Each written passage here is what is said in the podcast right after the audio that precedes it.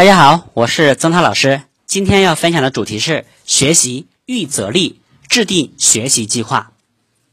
相信多数同学都有过这样的经历：在假期的开始，你有着众多的目标，可到假期结束时，却发现自己仅仅完成了其中的一点点。很多时候，你告诉自己六点以后我要开始学习了，却经常到了七点半。你还躺在沙发上看电视，还有很多时候，你会感叹自己学习起来一团糟，仿佛事情永远做不完。知道这个时候你需要什么吗？答案就是一张计划表。古人说：“事不预则不立。”现实生活中，军事家每至战役前都要制定几套作战方案。企业家也会在推出某一品牌前做好一系列的市场营销计划。如果没有事先做好计划，战争很难赢得胜利，品牌的知名度也不会那么顺利打响。我们的学习同样如此。同学们进入中学以后，将面临着非常巨大的学习任务。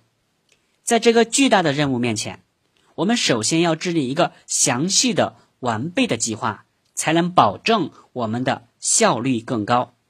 做什么，做多少，先做什么，后做什么，具体步骤、计划中全有了，无需观望、犹豫，避免走弯路，从而大大提升了学习效率。而学习之前没有什么计划，每一步该干什么都不明确，而且还要为下一步干什么而考虑半天，结果一天下来浑浑噩噩。好像从来没有这个闲管哈，没有闲着，实际上呢，却什么也没学到，从而导致效率低下。制定学习计划，除了可以让你自己对自己的学习有一个较明确的方向外，还有一个好处，就是当你完成一个阶段的计划之后，会产生一种满足感。这种满足感会使你觉得学习不是那么枯燥乏味，激励你信心十足的。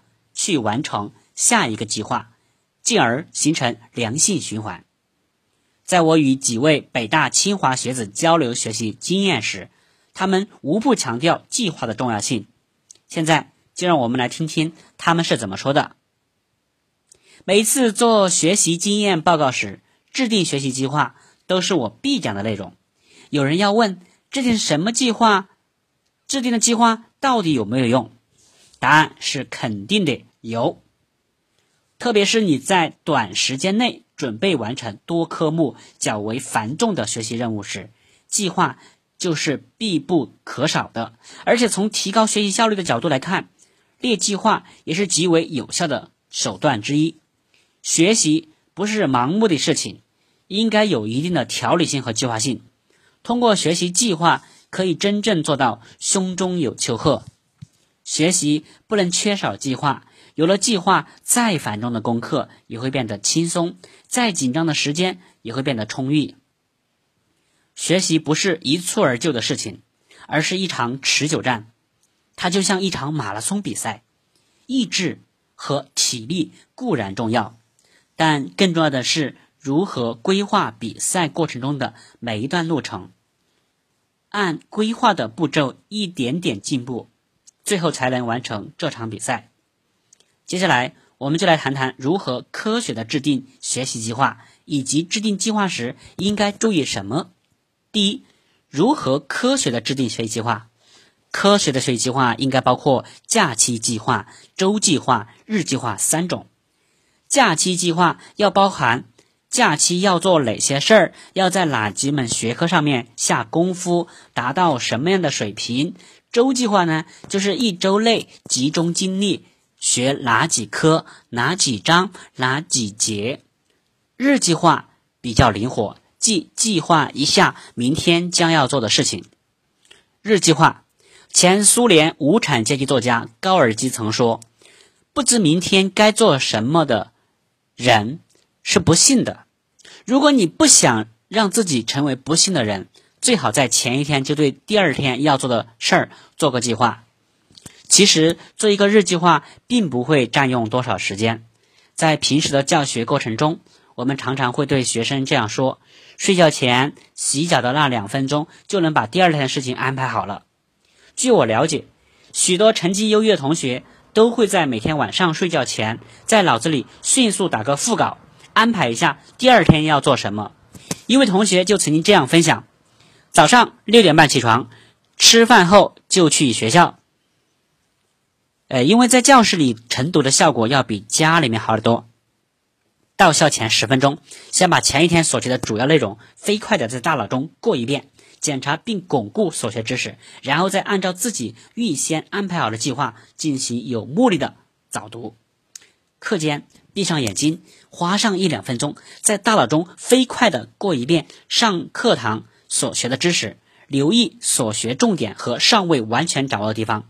对晚上的复习做到心中有数。晚自习查缺补漏，复习当天的内容，做巩固练习，预习新课。回家后睡觉前在脑子里放一下电影，回放所学所得，制定好明天的计划。你不妨也向这位同学学习一下，尝试做这样一日计划。做这项工作只需要花费你短短几分钟的时间，使你一天的学习变得有条不紊。再补充说明一点，并非所有的计划都要形成文字。我的建议是，大于一天的计划要动笔，因为这样可以省去很大一部分思索，比如说我现在该做什么事儿之类的问题，直接看一眼计划就可以了。而日计划呢，就要打一个副稿。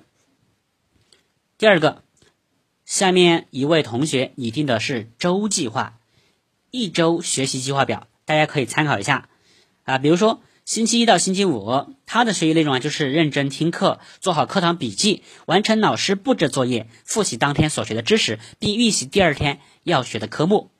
星期六呢，主要是总结一周以来的学习情况，查漏补缺，写作业，劳逸结合，保持适量的休息和运动。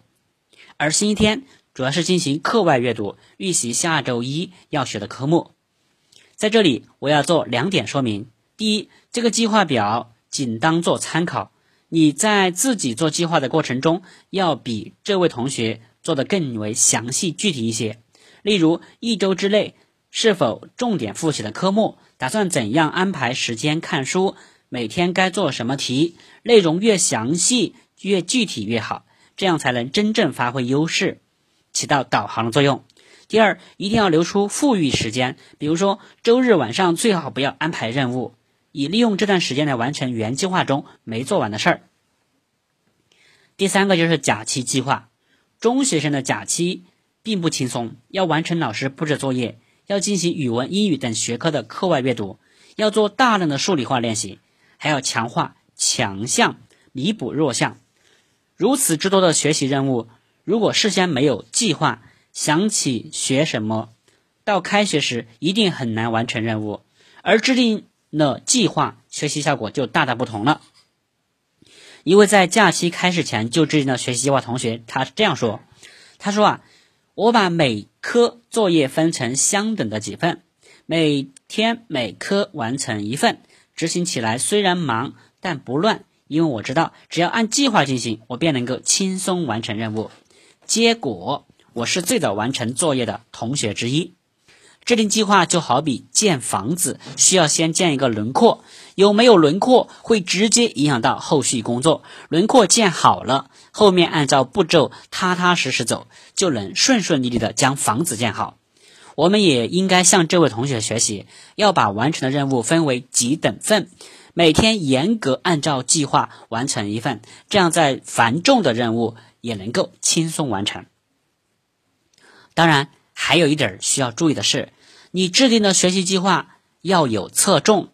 什么意思呢？通常情况下，学得越好的科目，想要提升就越难。花同样的时间，也许某一科目可以由六十分提高到九十分，而另一科只能有九十分提高到九十五分。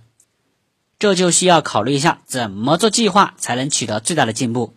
也就是说，优势科目与劣势科目两者相比，你应该花更多的时间和精力在劣势科目上。第二，制定学习计划应注意哪些方面？一般来说，制定一份切实可行的学习计划，必须注重以下几个方面：第一，学习计划既要详又要实。所谓详，说的是学习计划里仅仅出现时间和科目是远远不够的，最起码要详细到具体的章节、具体的任务量，如在一个小时内会背多少知识点、复习多少笔记等等。所谓实，是指学习计划要符合事实，符合实际。大家都知道，任何一个人都不可能一刻不停的学习或工作，对于中学生来说更是如此。想想看，刚学习了五十分钟的语文，紧接着马不停蹄的做十道数学题，然后又背二十个单词，这样现实吗？能真正执行吗？学习一段时间或一门学科后，安排十到十五分钟的休息时间，休息过后。再学习另外的内容，这样的计划才符合实际可行的。第二，学习计划既要定又要变。所谓定，是说计划制定了以后就不要变来变去。明明定下来的是晚上八点到九点学习语文，但坚持一两天之后却改为学英语了。这种改动不利于提高学习效率，而每天固定的时间学习固定的内容。长此以往，大脑就会形成固定思维。这时，如果你换别的学习内容，势必会影响学习效率。